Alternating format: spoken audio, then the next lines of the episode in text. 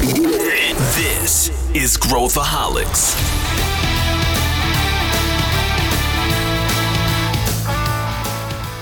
Olá, caros ouvintes, sejam muito bem-vindos a esse episódio especial, O Fator Inovação. Meu nome é Matheus Quelhas, eu sou Head de Inovação e Novos Negócios aqui na Ace Cortex e estou hoje com Eliakim. Oi, Matheus. Oi, pessoal, tudo bem? Eu sou o Kim, não Eliakim, só minha mãe me chama assim quando tá muito brava, hein? Eu sou Head da parte de transformação digital aqui, é um prazer falar com vocês. A gente vai falar um pouquinho, como o Matt comentou, do fator inovação, olhando muito mais para como a gente incorpora no dia a dia, né, Matt, a inovação dentro das companhias. Então vai ser um bate-papo. A gente vai trazer aqui um pouquinho das nossas experiências e percepções. É, e eu espero que vocês aproveitem aí, porque depois toda essa base vai vir com o nosso próximo reporte aí, falando um pouco mais e trazendo mais dados sobre o dia a dia, né, Matt? É isso aí. O reporte Fator Inovação sai daqui a alguns dias, então fiquem de olho. Esse aqui é a nossa grande abertura via podcast. E aí, para a gente começar essa conversa, Kim, eu vou te colocar uma pergunta, tá? E aí a gente vai batendo papo a partir daí. Como que é, o que que é esse negócio que se fala de incorporar inovação em empresas por meio de startups? Como que funciona isso? Bom, acho que a gente tem que voltar um pouquinho, né, Matt? Quando a gente olha para Hoje, pra, até para os nossos clientes aqui no Cortex, né? Você, a gente participa muito dessas interações com o board, com a diretoria dessas companhias e, e enxerga que muitas delas estão querendo entender a inovação, mas não sabem exatamente como ou o que fazer. Então, quando eu olho para essa pergunta que você me faz de, poxa, por que olhar para a conexão com startups, ou por que olhar para isso, a resposta vem para responder essa diretoria, para responder esses executivos, de como é que eu incorporo a inovação. A startup, a aproximação desse meio, é o jeito mais fácil de responder esse como porque vai te ajudar a pensar de uma forma diferente. A gente vê isso na prática, né, Net? A gente vê que essas startups, quando elas se conectam, essas corporações, elas mudam uh, o mindset dos, do, dos colaboradores, mudam a forma como a companhia enxerga a inovação, mudam a forma como a companhia faz novos negócios no final do dia. Então, eu acho que, assim, a resposta dessa pergunta é é, para responder a dúvida de como incrementar essa, essa, essa inovação de, no, no, final do dia dentro da corporação. Essa é a minha visão, não sei o que você pensa, mas para mim eu acho que, é lógico, a gente pode aprofundar aqui de diversas formas no como, mas o porquê para mim é mais ou menos nessa linha. O que você acha? Eu estou contigo. Eu acho que uma, uma coisa importante a gente lembrar é que assim, inovação é, é o tipo de palavra que você põe tudo que você quiser dentro dessa palavra, né? E isso gera uma super confusão em por que, que eu vou fazer isso, para quê, né? Pra, por qual motivo, o que, que, que vai me, me trazer de benefício, como que eu vou fazer isso. E lembrar que existem mecanismos para se fazer, né? Um deles é a gente falar, né, de como a gente traz startups uh, para se relacionar com as companhias. Outros deles é como que eu me relaciono com outras grandes companhias, como que a gente vai, por exemplo, criar joint ventures conjuntas, como que a gente vai criar negócios dentro da própria companhia para colocar para fora, como que a gente transforma a nossa própria companhia e como que a gente traz do ecossistema para dentro, né? Como que eu trago das startups ou do ecossistema de inovação aberta, vamos dizer assim, para dentro. O que fazer, né, vai depender muito, como você falou, do qual é a estratégia da companhia ou para onde eu vou. Então, a gente precisa entender basicamente o que a gente vê muito, né, aqui nos clientes de Cortex, a gente vê muito nas grandes corporações do, do Brasil, daquelas que estão dando seus primeiros passos em inovação, ou aquelas que já estão lá no nível de ambidestria, né? Então, ela já tem ali muito bem consolidado, é o que, que a gente quer atingir nos próximos anos, qual que é o objetivo, como que o nosso mercado está se transformando, qual que é a maturidade de inovação do nosso mercado. A partir daí, é determinar o que a gente quer fazer, né? Então, por que fazer isso? Por que, que eu tenho que entrar numa iniciativa A ou B? E aí, o como eu vou entrar nessa iniciativa. Então, se a gente fala de, por exemplo, por que, que eu entraria e, e quais são os grandes objetivos de se trabalhar com uma startup, por exemplo, seja via corporate venture capital, seja via uh, M&A, e a gente explica um pouquinho mais o que, que é isso, mas seja uma via ou seja outra, a gente ganha algumas coisas. Acho que a primeira delas é um aprendizado, então a gente começa a aprender mais com quem está na ponta com o cliente, quem tem um pouquinho menos de estrutura e está conseguindo ter uma maleabilidade para mexer no mercado, então está mudando o mercado de alguma forma já está fazendo alguma coisa diferente do que a gente como corporação faz. A gente também tem um segundo motivo, que é a própria redução de custo. Se eu tenho alguém no mercado que está fazendo num modelo diferente, é muito mais fácil, é muito mais rápido, né? Esse é o terceiro motivo, mas é, custa muito menos eu criar uma estrutura de inovação a partir de empresas já existentes, a partir de uma startup ou várias startups já existentes. E aí, se eu comparo com uma criação de um P&D, por exemplo, poxa, é muito mais barato, então, a gente seguir nesse formato. E o terceiro é a questão de tempo. Então, para implementar isso tudo, é muito mais rápido. A solução, ela, ou ela já existe, ou ela só vai ser modificada, ou eu vou ter uma combinação né, dessas soluções, da solução da empresa com a solução da startup. E isso tudo gera uma velocidade muito mais rápida de resposta ao mercado, dependendo do nível de maturidade que ele está. Então, esse o, o, que fazer e por que trabalhar ali com, com startups nesse sentido, vai muito por aí. E aí a gente vê muitos desses é, formatos aí de aproximação com startups, vamos dizer assim, acontecendo aqui no Cortex, né, Kim? Você lembra de algum exemplo para contar para o pessoal? É, primeiro, assim, só para fazer um parênteses aqui, eu gosto muito dessa tua frase, né? A palavra inovação, ela pode dizer muita coisa e não diz nada. A mesma coisa eu falo para transformação digital, né? Você joga no Google, vai ser marketing digital. Você joga inovação, vai ser um monte de coisa. Mas no final do dia, eu gosto muito dessas tua referência de mindset, tempo, dinheiro. Né? É o que, que a gente vai ganhar com isso tudo.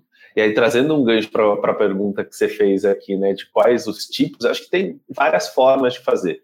Mas eu acho que a gente começa por uma aceleração de, de pega um pouco um gancho daquilo que você falou, né? Começa pela aceleração de projetos internos. Então, supomos que a empresa, ela, toda empresa vai ter uma série de projetos ali. E essa aproximação pode acelerar o desenvolvimento, via uma POC, via uma aceleração de growth, alguma coisa desse tipo, que vai fazer com que essas, essas iniciativas elas caminhem muito mais rápido, numa direção muito mais clara. Depois a gente tem os processos de incubação também, que você pode até complementar melhor depois, que é quando a gente só tem a ideia, mas a gente não tem nada sendo executado ainda. Então, é um pouco semelhante à aceleração, né, Matt? Mas ali tá, a, ideia está um pouco mais embrionária. Geralmente, aqui, eu não sei se você concorda comigo, mas as empresas têm muito, muito problema para começar na incubação. Tem muitas ideias, mas é difícil de dar aquele start, sabe? Porque não sabe por onde começar, porque não tem braço dedicado, porque não tem estrutura de inovação como um todo. E aí, depois, se quiser, eu gostaria que você comentasse um pouco sobre isso. Ainda como ferramenta, a gente tem a parte de CVC, e aí, de novo, elas vão se conectando. Porque, por exemplo, quando a gente está falando de aceleração e está falando de POC, a gente vai entrar um pouquinho na camada de CVC, né? na camada de, do relacionamento por si só das startups com essas iniciativas e com a corporação como um todo. A gente tem uma, etapa maior e mais robusta do CVC, que é o M&A, né, que é a compra dessas startups, é o Merge and Acquisitions ali, onde a gente vai trazer essas startups para dentro de casa, para, de novo, acelerar nossa, nossos projetos atuais, então olha a conexão, ou ajudar em um projeto que estava previamente incubado. Além disso, acho que uma camada acima aqui de todas essas estruturas, então da aceleração, incubação, CVC, M&A, a gente tem o hub de inovação como um todo, é quando a empresa vai criar a sua estrutura para criar uma diversidade de projetos e metrificar eles de uma forma clara para a gente ter, de fato, um portfólio de projetos. É o, a, o Hub eu considero muito com, quando a gente olha para a empresa ambidestra, né? É aquela empresa que já chegou num nível onde ela tem o seu core bem estruturado, mas todas essas outras iniciativas também estão andando e vão trazer para essa companhia o que a gente vai chamar de future business, é né? um novo, próximo novo modelo de negócio dessa companhia. E ainda olhando para isso tudo, a gente tem as nossas chamadas abertas, a gente tem a parte de eficiência, como você bem citou, a gente tem a parte de definição da estratégia, de um plano bem claro de inovação, a gente tem a parte de inclusão da tecnologia dentro dessas estruturas e a gente tem a parte de transformação cultural. Acho que tudo isso são ferramentas que vão é, garantir essa aproximação com as startups e garantir essa mudança da corporação como um todo. Faz sentido, Matt? Faz todo sentido. Inclusive, toda essa parte de incubação, de aceleração, de mudança de cultura e etc., são próximos episódios, então fiquem ligados. Mas quando a gente fala sobre o próprio relacionamento com as startups, a gente ouve muito falar alguns termos, né? Primeiro termo, inovação aberta. Ah, o que é inovação aberta? Eu vou me conectar com o ecossistema todo e esse ecossistema eu vou falar com a minha companhia. Tá, mas como vai ser esse, esse contato? Quem são os agentes que a gente precisa e a gente quer? Se eu sou uma empresa, por exemplo, que não está pautada em P&D, faz sentido eu ter uma inovação aberta com uma universidade que faz estudos XYZ técnicos de mestrados e doutorados que estão participando de uma nova tecnologia em específico? Faz sentido? Ou se eu sou uma empresa já pautada mais em engenharia, por exemplo, faz sentido que eu tenha? Aí, talvez sim. Então, a gente tem que entender o porquê que a gente está fazendo as coisas. E aí, se a gente falar de, dessa inovação aberta, é como que eu trago essas startups para trabalhar junto comigo? E aí foi o que você citou, né? Eu tenho desde chamada aberta para startup vir e ajudar a gente a resolver problemas, eu tenho uh, aproximações mais estratégicas que são pautadas na criação de negócios para poder entrar em uma parte de mercado que talvez a gente não tenha eh, não tenha conseguido explorar até o momento e tem alguém que está conseguindo entrar nesse mercado de alguma forma, né? E, e o terceiro ponto é, é o que você falou, né? A eficiência mesmo, como consigo fazer uma entrada de startups para me ajudar a modificar o, meu dentro para dentro. No fim das contas, se a gente olha do lado da startup ou do lado da companhia, essa junção ela pode ter múltiplos fins, né? Então ela pode ser eu quero resolver um problema interno para fazer uma digitalização de processos e eu vou contratar uma startup que faz isso como fornecedor. Esse é um primeiro formato. É o formato talvez mais simples, né? Em, em que a gente pega um fornecedor mesmo, mas ele é uma startup de tecnologia. Uh, quando a gente fala de uma POC, e aí POC, para ficar claro, é chama Proof of Concept, é uma prova de conceito. Nada mais é do que você trazer e fazer um teste de conceito daquela startup dentro da tua operação ou dentro de uma criação de um novo negócio. É um tempo de teste.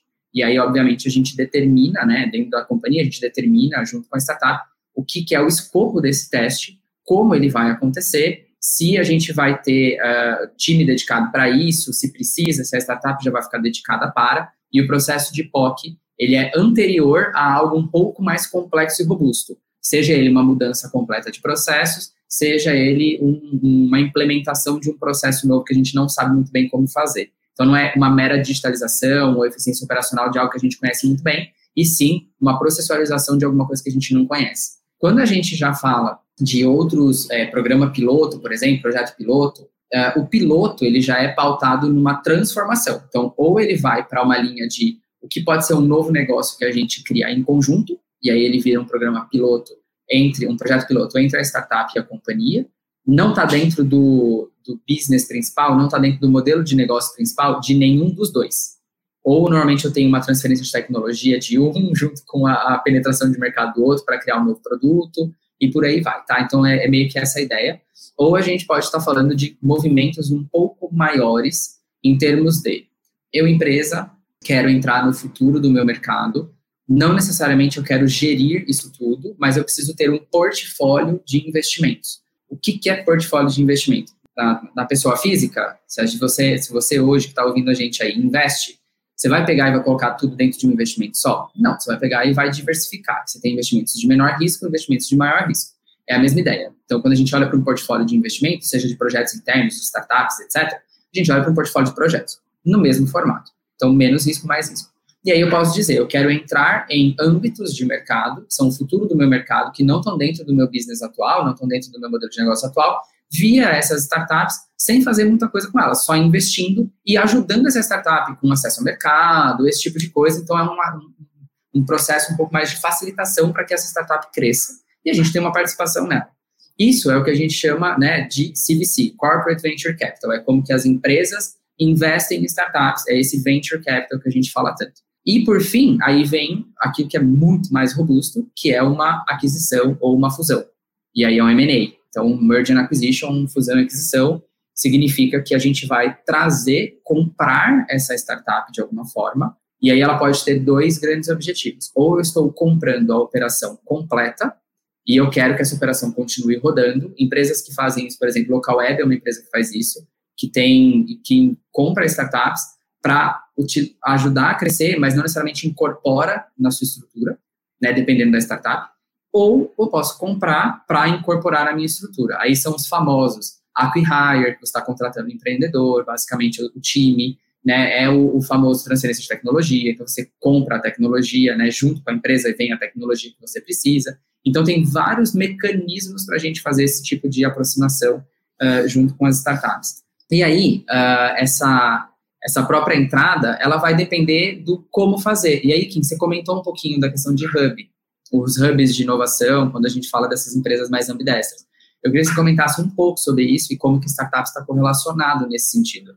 Legalmente. Eu concordo com os pontos que você trouxe do, do que fazer ali, né? Eu acho que, de novo, vale lembrar aqui, até na, na tua própria fala, né, Matt, é um leque de oportunidades de opções. E aí, acho que depois uma outra coisa que a gente pode explorar um pouco é como que a gente escolhe essas opções, mas deixa essa para daqui a pouco. Respondendo a tua pergunta do Hub, que é uma dessas opções, e aí, assim, já pegando o gancho dessa próxima pauta que eu quero trazer para cá, esse talvez seja o Hub mais complexo. Concorda comigo, Matt? Acho que é o mais complexo para uma empresa fazer é uhum. construir o método mais complexo é o hub, né? Eu falei o hub mais complexo, mas está errado. O método mais complexo de aproximação é o hub.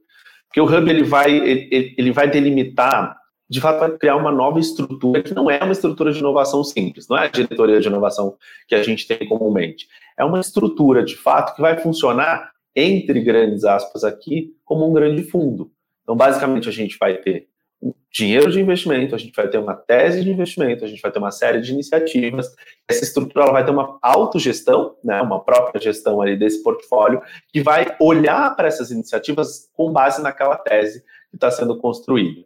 Então, você falou da local web, né? Se a gente olha um pouco do que a local web faz, ela está muito próxima a um de inovação.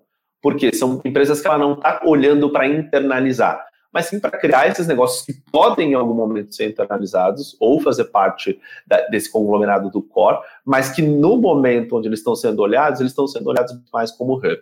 E aí, como é que a gente faz isso no final do dia? Bom, para começar, você começa muito definindo quais são as suas teses. Aonde eu quero estar e por que, que eu quero estar. Para isso, a gente tem que entender quais são os fatores internos da companhia. Então, olhando para fatores internos, a gente vai olhar duas coisas em geral meu readiness, o quão pronto eu estou para esse tipo de tendência ou para esse tipo de solução, e a minha estratégia. De fato, é, esse tipo de iniciativa, ele impacta na minha estratégia de futuro? Então, poxa, a Magalu investindo em health, com certeza existe alguma coisa por trás, estrategicamente, para que ela faça esse movimento. Essa, essa mesma estratégia vai servir para Gerdau, por exemplo? Não, não necessariamente. Isso tudo vai ser os executivos que vão olhar. Então, os dois primeiros fatores que são internos é o readiness, o quão preparado eu estou em termos de estratégia.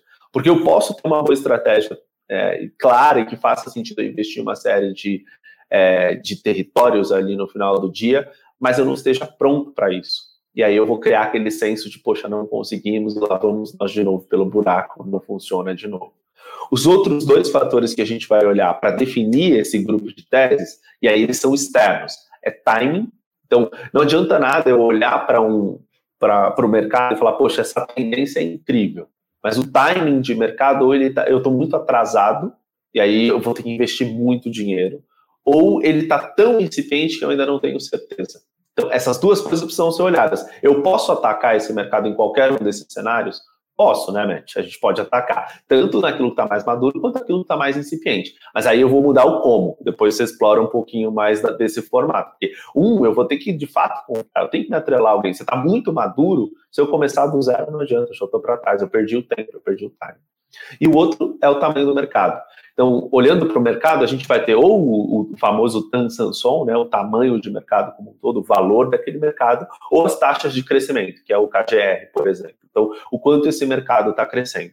Olhando esses quatro fatores, eu tenho o que a gente vai chamar de tese, ou o meu direcional. Para onde eu vou e o porquê que eu vou fazer. Isso começa a startar o hub. Depois disso, eu tenho que fazer as minhas definições de qual é o dinheiro que eu vou por aqui, em quanto tempo, por quê, em quais iniciativas, por que, que eu começo por essas ondas, por que, que eu começo por essas iniciativas, e aí isso vai se amarrando meio com um quebra-cabeça. Quando eu tenho, então, a tese e esses, essas grandes respostas complexas, é, grandes perguntas, tendo as respostas endereçadas aqui, como o capital, a estrutura e tal, eu vou para a operação, que é de fato começar a executar. Então a gente tem que imaginar que o hub ele, ele é como uma grande estrutura de execução. E aí, nessa estrutura de, de, execução, ele vai pegar todas aquelas iniciativas que foram derivadas pela tese e vai entender como que ele vai executar. Poxa, aqui eu vou fazer uma POC, aqui eu vou comprar uma empresa, aqui eu vou fazer um M&A, aqui eu vou criar do zero. Isso vai formar o meu hub. E aí, para isso, eu vou, ter, eu vou precisar de pessoas, tanto para a execução dos projetos, como para a gestão desses projetos. E aí, eu vou fazendo os meus comitês de decisão onde eu vou entender se esse portfólio, assim como o citou do, do investidor em pessoa física, né? Se ele está fazendo sentido, se ele não está fazendo sentido, se eu tenho que matar uma iniciativa, se nesse momento eu tenho que investir mais, se eu preciso pôr outro intraempreendedor para tocar isso aqui, a gente vai tomando essas decisões. O hub, ele vem, e assim, por definição, de uma forma mais apartada, mas não necessariamente ele precisa ser apartado, né, Matt? Eu posso começar ele apartado para eu ter mais cadência, mais agilidade, mas depois eu posso começar a jogar essas iniciativas para dentro da estrutura atual. E aí, Matt, eu queria aproveitar para você comentar um pouquinho sobre essas questões do hub, olhando para o como e como, e depois a gente entrar um pouquinho no que, que eu preciso para definir quais dessas ações eu tomo. Perfeito. Uh, como que eu trabalho dentro de uma visão ou de outra? Acho que a primeira coisa é entenda o nível de, de maturidade da tua empresa em termos de inovação. Não significa que uma empresa que tem o maior market share do mercado né, que está atuando, ela necessariamente é madura em inovação, ok? e não necessariamente uma empresa que é pautada em P&D, né, que é uma das partes de inovação, é pesquisa e desenvolvimento, não significa que você é muito bom em P&D, você também é muito bom em inovação, porque, de novo, inovação tem várias coisas e vários formatos aqui. Quando a gente fala nesse sentido, a primeira coisa, independente se você vai ter hub ou não, né, o, Kim falou muito das teses, que, quais são as teses, o que, que, eu vou fazer, como que eu vou fazer, por que, que eu vou fazer, por que, que eu escolho uma ou escolho outra. Mas antes disso tudo, a gente tem que lembrar que a empresa ou a inovação, ela é feita por pessoas. Então, se a gente não tiver como companhia comprado, que a gente vai mudar a forma de atuação, que a gente vai começar a explorar algumas alternativas de mercado, nada vai acontecer. E aí bate muito naquele ponto que você falou lá atrás, né, Kim, que é o mindset, né, que é, na verdade, a forma de se pensar e a forma como eu ajo perante a inovação. Por que, que eu estou dizendo isso? Se a gente compara e aí eu vou fazer um exemplo bem, bem simples, assim. Se a gente compara, eu sou uma empresa de... Uh, uma empresa gráfica. Se eu penso em como que eu vou ver, se eu tenho mais demanda, aí eu vou colocar uma nova linha de produção na minha empresa, tá? Então, eu posso ter esse tipo de projeto.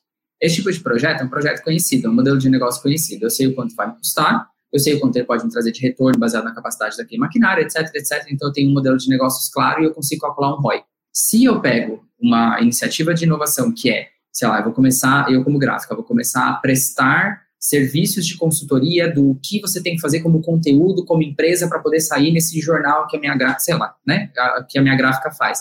Repara que isso é uma outro tipo, um outro tipo de expertise que não necessariamente está ligado ao, ao business atual. Então, se a gente for fazer algumas projeções financeiras, por exemplo, ele não vai conseguir parar de pé perante uma iniciativa conhecida. Então, a gente tem que saber que não necessariamente eu estou vendo as mesmas coisas. Por que, que eu estou falando isso? Porque o ver essas iniciativas por diferentes prismas normalmente é a maior dificuldade das empresas. No fim das contas, a gente muitas vezes chega ali, conselho, corpo diretivo, falando assim: ah, se eu comparar isso aqui com a implementação de uma nova linha, a linha traz, traz muito mais dinheiro. Ok, mas isso aqui está dentro do modelo tradicional. Eu não estou passando para algo que vai me segurar e me sustentar, talvez, no futuro. Então, a gente tem que saber o que, que a gente está investindo, por que está investindo e trabalhar nesse mindset, trabalhar justamente no pensamento das pessoas que estão ali e ter essa liderança comprada, tá? E aqui só dando uma pincelada sobre essa parte de transformação de mindset e cultura de inovação. Uma vez que a gente uh, determina quais são essas teses baseado nesses fatores que o Kim comentou, e isso, gente, é assim, é, é, o ouro, tá? Quais são os fatores que vão definir se eu vou para uma tese ou outra, tá? Para não criar uma tese mirabolante, uh, totalmente nada a ver com, com, com o futuro, uh, ou totalmente utópica, né?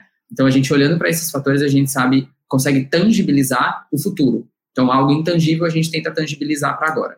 E aí, basicamente, tem quatro modelos de atuação, se a gente pensar bem. Sendo que dois deles são pautados em desenvolvimento interno e dois deles são pautados em desenvolvimento externo. Então, quando a gente fala de desenvolvimento externo, é como que eu invisto em startups ou trago isso para dentro do, do meu jogo, que a gente já conversou um pouquinho sobre, ou como eu faço um M&A, e aí internamente é como que eu crio dentro da é, pela, pela empresa, né, dentro da empresa para fora. Então eu tenho expertise, eu conheço o mercado, eu tenho que entender a forma de trabalhar e qual que é a solução, mas eu já tenho essa expertise aqui e eu consigo lançar um novo negócio no, no mercado. Ou se eu preciso de uma combinação de expertises com outras empresas uh, e aí fazer uma joint venture, uma empresa nova a partir dessas empresas. O que, que vai determinar se eu vou para uma ou para outra, né? Algumas coisas. Quem falou readiness, falou timing, falou unfair advantage. A questão de tempo, de timing, né, tempo de mercado, vamos dizer assim, a gente vai desde o mercado incipiente até o mercado já muito maduro em saturação. Uma coisa é melhor do que a outra, ah, vou entrar então no incipiente porque não tem ninguém, ou eu vou no maduro porque, porque já tem um modelo de negócio conhecido? Não, não tem melhor ou pior. Existem mecanismos diferentes para cada um deles.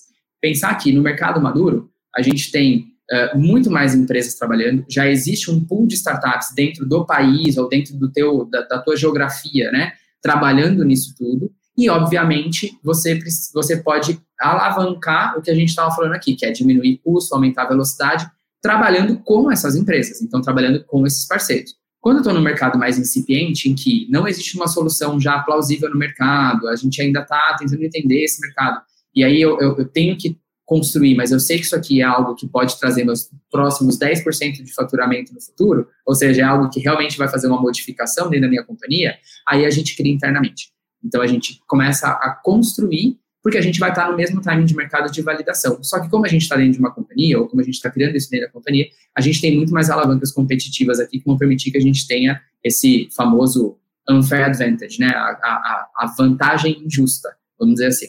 Mas, na verdade, explorando as alavancas dentro de uma companhia. E aí, quando a gente puxa para justamente eu trazer o momento desse mercado, né, qual que, qual que é o formato que eu vou atuar, eu também preciso entender o se eu vou trabalhar com startups nesse sentido, qual que é o momento de vida dessas startups. Então, não só a maturidade delas, mas qual é o objetivo dessa startup no futuro. Porque existem startups, por exemplo, que não querem ser compradas por outras por outras empresas, e a gente tem que lidar com isso, né? Então, você vai pegar um Airbnb, por exemplo, o Airbnb não tem nenhum, mas nenhum tipo de motivação para ser comprada por outra empresa. O Nubank, antes de abrir seu IPO, também não tinha nenhuma, é, nenhum tipo de indicação de que estaria aberto a ser comprado por, por outra empresa. Então, a gente também tem que saber quais são os grandes objetivos da, da companhia, né, da, da startup. E, obviamente, entender uh, se é aquela startup que faz sentido, não só em termos de tecnologia e de pessoas, né, tipo, tecnicamente falando, ela é viável para ser incorporada, mas também, né, pensando em, em termos de cultura. O que, que a gente quer fazer com ela? Porque o, o que a gente chama de PMI, o Post-Merge Integration, por exemplo, quando a gente vai integrar uma startup na nossa estrutura, normalmente é onde dá problema muito grande, porque a gente tem culturas completamente diferentes. E aí, obviamente, pode ter bastante, é, bastante problema. É, eu acho que para ir, ir, amarrando para o nosso final, o dado interessante para a gente fechar aqui, né, no nosso ACE Innovation Survey de 2021, é, 68% das empresas responderam que tem algum tipo de relacionamento com as startups. Mas eu acho que o que a gente tem que focar aqui agora, né? Então, esses 68% provavelmente já estão já estão é, carecas de saber um pouco do que a gente falou e o que vem pelo reporte por aí. Mas e para os outros 32%? Né? O que, que a gente precisa olhar se a gente quer começar essa jornada, né? Ou se a gente quer mesmo acelerar um pouco essa jornada.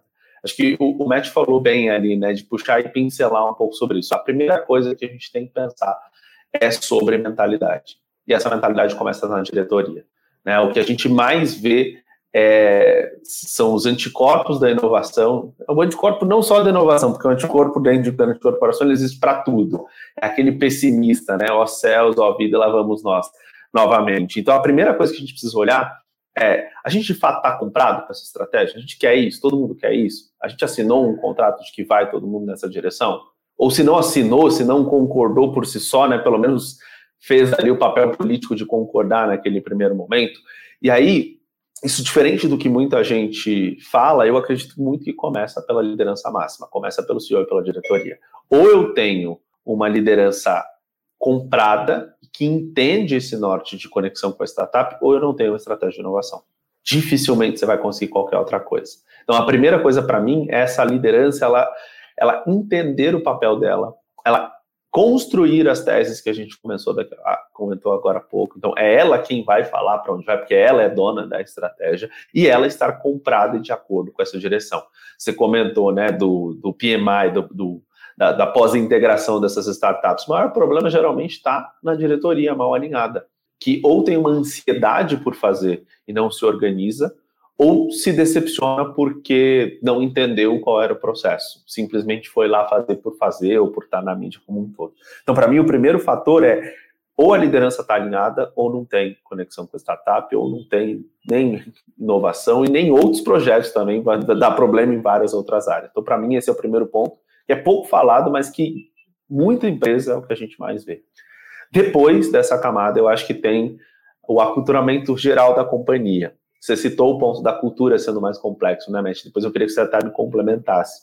Quando a gente é, olha no nível estratégico da diretoria, beleza, se a gente conseguir alinhar, eu ainda tenho dois níveis abaixo, que são quem vão ser impactados por essa integração, que é o nível tático e o nível operacional. Ali eu preciso também do aculturamento dessas pessoas, eu preciso que elas entendam o movimento, que elas não se sintam ameaçadas, que é o que pode acontecer muitas vezes, e que a gente tenha uma rede de amparo para essa estrutura não ser extremamente abalada. Senão, de novo, a gente vai fagocitar essa startup o mais rápido possível e a gente não vai integrar a nossa estrutura e provavelmente isso vai ser muito doloroso para ambos os lados. Então, na minha perspectiva, para essas 32% aí que estão pensando em se relacionar, e até para os 68% ali que já estão se relacionando, é olhar para um alinhamento grande da diretoria, de fato e verdadeiro, que é muito raro, e depois um aculturamento dos níveis táticos operacionais. E aí, Matt, eu queria saber de você, quais as outras dicas que você dá para quem quer começar esse relacionamento, ou para quem está nesse relacionamento e ainda está tendo dificuldades? Boa. Acho que algumas dicas aqui do que é essencial, e aí muito mais construindo nisso que o Kim falou, porque é, é realmente ali que está onde podem acontecer os problemas. De novo, né? Empresas são feitas por pessoas. No fim das contas, é isso. Tecnicamente falando, a gente consegue fazer qualquer coisa. Mas ali, culturalmente falando e pessoalmente falando, a gente está disposto ou não a fazer alguma coisa. Então a gente tem que tomar bastante cuidado com essa questão de cultura. Claro que se, por exemplo, eu estou começando, tá? Eu sou uma empresa que está começando, quer se relacionar com uma startup, ou uh, eu já tenho um certo nível de maturidade da inovação, mas eu quero ampliar, né, esse meu, meu leque de relacionamento com startups. Qual é a ideia, né? O que vocês podem fazer? A primeira coisa é entender se vocês já têm, por exemplo, dentro da estratégia, separado um valor, um budget, né, um orçamento para poder fazer isso acontecer. Não, eu não tenho. Ótimo. Então começa a angariar. Começa a entender quais são as grandes áreas da empresa que podem ser impactadas pelo trabalho de relacionamento com startups e começa a angariar esses valores para algo um pouco mais rápido, para começar. Depois, uma vez visto algum primeiro resultado, dá para começar a criar esse orçamento específico para trabalhar isso um pouco mais para frente. Mas inicialmente é começa por uma, entende, né, qual é o maior problema ou o problema latente que a gente tem e não precisa ser assim, o problema mais complexo da organização. Não precisa. Pode ser um problema, às vezes, muito simples, porém que garanta que a gente tenha o ganho rápido, um quick win, né? Uma, algo rápido para a gente ganhar ali uh, e conseguir comprovar se dá ou se não dá certo esse tipo de iniciativa dentro da nossa cultura. Então, eu estou falando do lado da empresa. Do lado da startup, se você é uma startup que vai querer se relacionar com uma companhia, entenda o porquê você está entrando ali, qual é o tipo de desafio que você está sendo colocado para resolver como, como empresa. Por quê? Porque no fim das contas, a gente como, como empreendedor, a gente também pode pensar em um monte de solução mirabolante. Ótimo, como que eu simplifico e eu ajudo essa corporação a chegar no resultado, sendo que eu vou chegar no resultado em conjunto, para que a gente possa evoluir em conjunto. Então, de um lado é se abrir, do outro lado é tentar restringir, no sentido de, de foco mesmo, para conseguir chegar num, num ponto comum para fazer um primeiro teste. Fez o primeiro teste, comprovou, o negócio dá certo, bora fazer esse negócio um pouco mais robusto e a gente faz isso acontecer. Então, essa seria uma dica complementar aqui para quem quer começar ou para quem quer ampliar. Quero ampliar? Começa a puxar de outras áreas, começa a puxar diversos problemas da organização, comecem a afunilar quais são essas, é, esses problemas que eu quero resolver e traz um portfólio de problemas para ser resolvido com startups. E aí abre, abre para que elas possam vir se relacionar com você, estejam prontos para isso, né, em termos de mentalidade, estejam abertos para isso. Ninguém está vindo para roubar o emprego de ninguém, vamos dizer assim, né? Então, basicamente é, se eu quero me relacionar, eu tenho que estar aberto a me relacionar. Se eu sou uma startup que quer se relacionar com uma corporação, eu também tenho que estar disposto a me relacionar com uma corporação que não é uma, um relacionamento uh, só com um ecossistema ou com outros empreendedores, é um relacionamento um pouco diferente, um pouco mais estruturado. Essas são as minhas dicas finais. Perfeito. E também eu queria reforçar aqui que o reporte do Fator Inovação, que vai olhar um pouco para essa pergunta de como incorporar a inovação na empresa por meio de startups, vai estar disponível aí ao longo dessa semana, com um pouquinho mais de dados técnicos, algumas coisas um pouco mais é, olhando para o como e para a execução no final do dia. E a gente espera que esse podcast tenha ajudado um pouquinho, provocado principalmente, acho que esse é o mais importante, e respondido algumas questões relevantes, né, Matt? Perfeito. E aí, gente, gostaram desse episódio? Maravilha, nos próximos dias o report está aí. Se vocês têm algum feedback, podem mandar para podcast.goace.vc, então é goace de vai ace, mas em inglês, .vc de Venture Capital. tá? E aí, obviamente, a gente está super aberto. Quero super agradecer, Kim, adorei o papo, a gente conversar um pouco. Muito bom. É, obrigado aí por, por estarmos juntos nessa. Obrigado você, Matt. Obrigado, pessoal, por ouvir e até a próxima aí, galera.